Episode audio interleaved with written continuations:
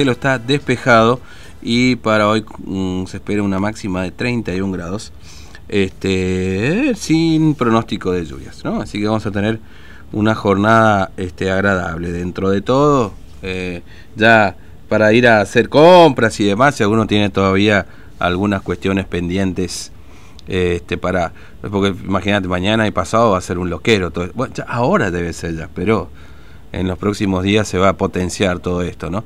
La verdad que las imágenes que se ven en el resto del país son tremendas, ¿no? Como se nota el movimiento. Bueno, acá también, sin más lejos. por un lado está bien porque obviamente significa que la gente tiene una moneda y la está eh, tirando al... va tirando. Sí, eh, cuando uno tiene una moneda y compra, tira la Pero digamos, este, eh, se nota que puede haber más, más movimiento, pero también es cierto que estamos en el medio de una situación absolutamente anormal como esta pandemia y cuarentena que implica que uno tenga que tomar determinadas medidas para estar en la calle, ¿no? Bueno, hablando de filas y demás, este, ayer estuvimos hablando del tema carnes, ¿no? En el inicio de la venta de estas ofertas. Y ahí Mati, no, Tintu, perdón, Tintu, este, tiene algo para contarnos a propósito de eso.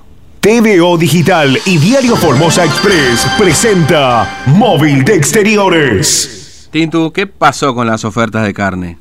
Exactamente, Fernando. Empezamos a recorrer algunos que otras carnicerías. Bueno, justamente estábamos en enfriar porque eh, había una importante eh, fila de gente que estaba justamente... ¿eh? ¿De nuevo?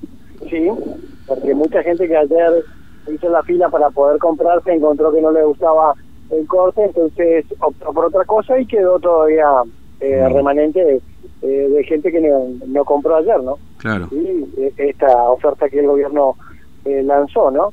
que era un corte más barato de lo habitual, ¿no? Pero bueno, pero nosotros eh, ayer cuando hacíamos esta nota también hablamos de las quejas que tuvo algunos eh, clientes eh, que fueron y se encontraron con una carne que no le gustó, digamos, ¿no? tenía mucha grasa, esa era precisamente la, la principal queja, ¿no? Y bueno, que tuvieron que optar por un corte más caro, Fernando. Mm. Entonces de eso eh, pudimos hablar con el subsecretario de Defensa del Consumidor, estamos hablando del arquitecto Edgar Pérez, y bueno, le preguntamos un par de cosas más. Dale, lo escuchamos. Estamos con el subsecretario de Defensa del Consumidor, el arquitecto Edgar Pérez. Bueno, arquitecto, eh, cuéntenos eh, qué alcance tuvo ya este programa que lanzaron con el gobierno provincial de esto de que llegue la carne a todas las mesas. Bueno, muy bueno, estábamos también siguiéndolo no solamente a través de la, fiscalización de los locales, tanto de los Neneco, que es representante de Friar, como de Chango Más, que es Walmart, que tiene sus dos bocas de comercialización. Ayer veíamos un poco los números que nos pasaba eh, el representante de los Nenecos, y sí, la venta ha sido más que exitosa. Eh, los volúmenes que tenían disponibles estaban para, Dios mediante, llegar hasta mañana. Y el aporte que han hecho ambas, ambas empresas, tanto de los cortes, eh, de estos tres cortes del Acuerdo Nacional, que llegaron a Formosa a precios referenciados en la categoría novillos, también en el caso de los nenecos se hizo el aporte de 12 productos más cárnicos de otras categorías, como por ejemplo el pollo, el cerdo, chacinados, también huevos. Y bueno, eso está presente en sus seis bocas de comercialización, la aceptación ha sido muy buena.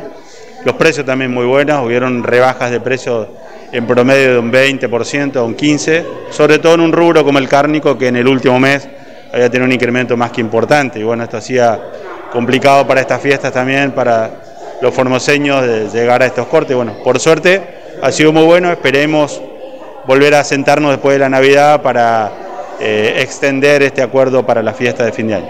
¿Esto sería para Año Nuevo también? Es la intención esto, como también es verdad que el stock disponible de carnes en la Argentina, Formosa no es la excepción, ha sido eh, afectado en este último tiempo por diversos factores, la sequía uno de estos en el caso nuestro, lo que hizo que también la oferta local haya bajado. Pero bueno, se podría eh, volver a insistir sobre el trabajo con los frigoríficos eh, de otras provincias para ver si pueden aumentar el volumen de envío y en este caso poder acordar otra vez quizás los mismos cortes u otros para fin de año. ¿Ustedes están controlando los cortes? ¿Algunas quejas por, porque hablaba de que había mucha grasa en algunos de los cortes? Sí, bueno, sobre la característica de la carne es muy buena, digo, corte de exportación. Sin duda que también sobre las posibilidades de, los cortes vienen en volumen, seguramente alguna habrá que, que desgrasar porque también de gusto, hay algunos que les gusta con mucha grasa, otros que no. Pero bueno, lo importante es tener este volumen de carne que es muy buena calidad. Nos hubiera gustado, como siempre decíamos, que hubiese sido mucho más, que el volumen pudiese llegar a través de los siete frigoríficos que están nucleados en el, consorcio ABC y que ingresan carne habitualmente a Formosa, que todos hicieron soporte. No pudo ser, se distribuyeron de otra manera, pero bueno, lo importante es que algo de esto llegó a Formosa. Ahora, arquitecto, ustedes están trabajando eh, en conjunto con bromatología de la municipalidad por el tema de los controles de diferentes negocios. Eh, ¿Qué balance hace? ¿Cuánta mercadería, si es que llega a tener eh, en cuenta, cuánta mercadería se incautó en mal estado? ¿Cuántos negocios se clausuraron justamente por esta causa? Bueno, mirá, el trabajo desde que se intensificó esta tarea ya por los primeros días de abril ha sido una tarea todos los días, no solamente fue de la ciudad capital, sino también se hizo el interior. Sin duda que desde el inicio hasta hoy la situación ha cambiado.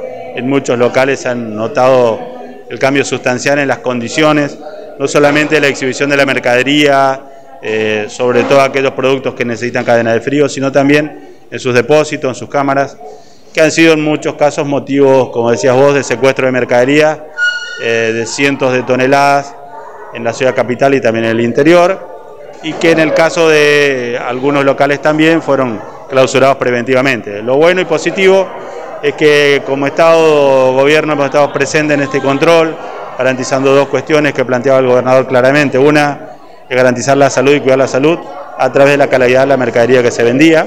No puede nunca un producto no ser apto para el consumo y estar a la venta, tanto en góndola como en depósito.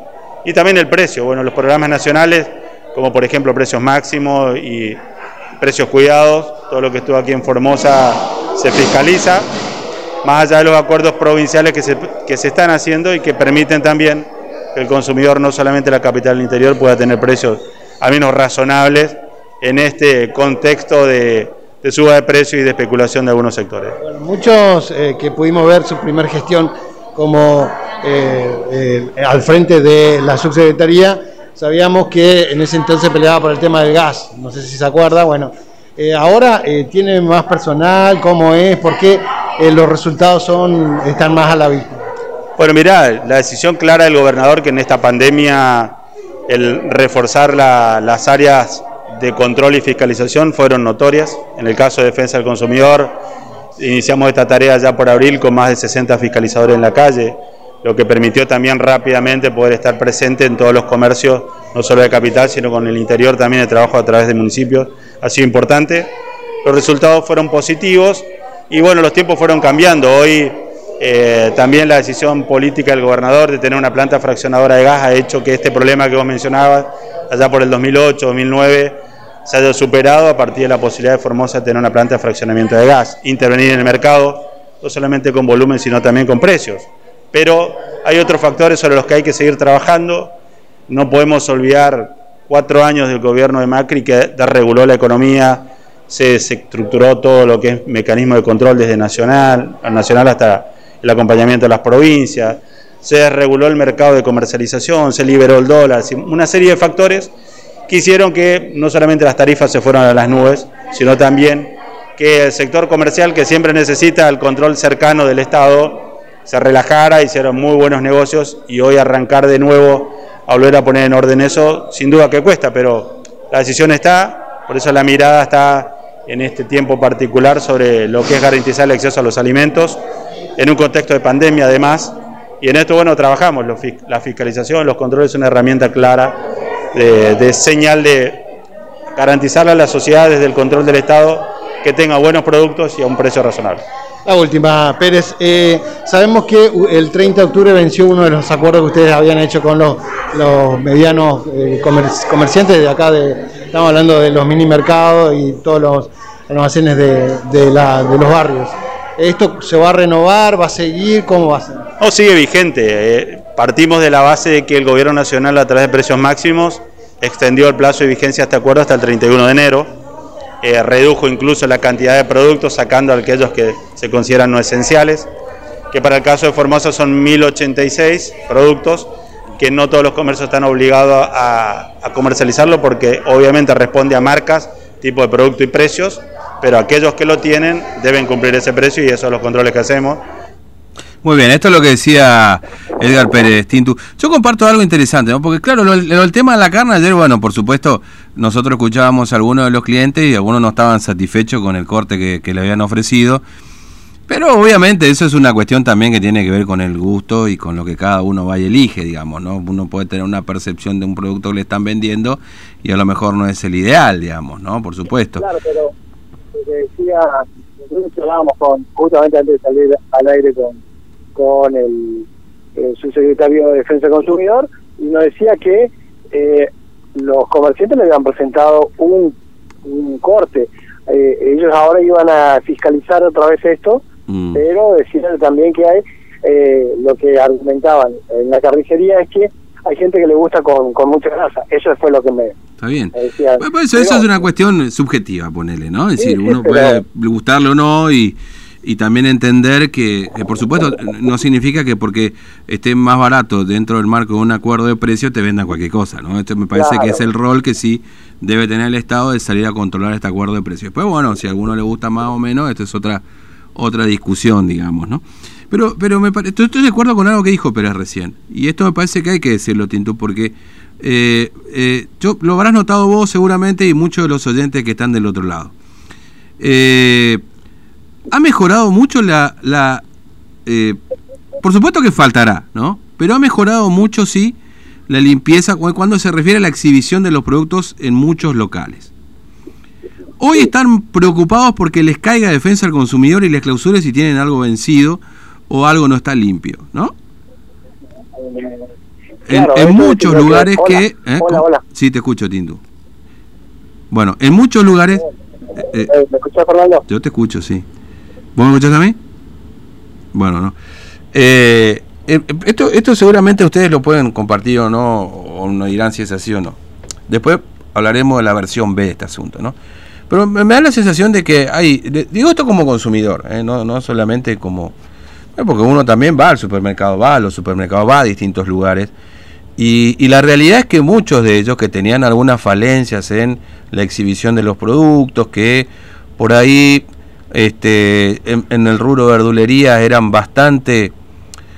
Eh, le prestaban poca atención, digamos, y a veces uno se encontraba con verdaderamente frutas y verduras que no estaban en condiciones de ser ofrecidas al público. Eso, eso ha mejorado.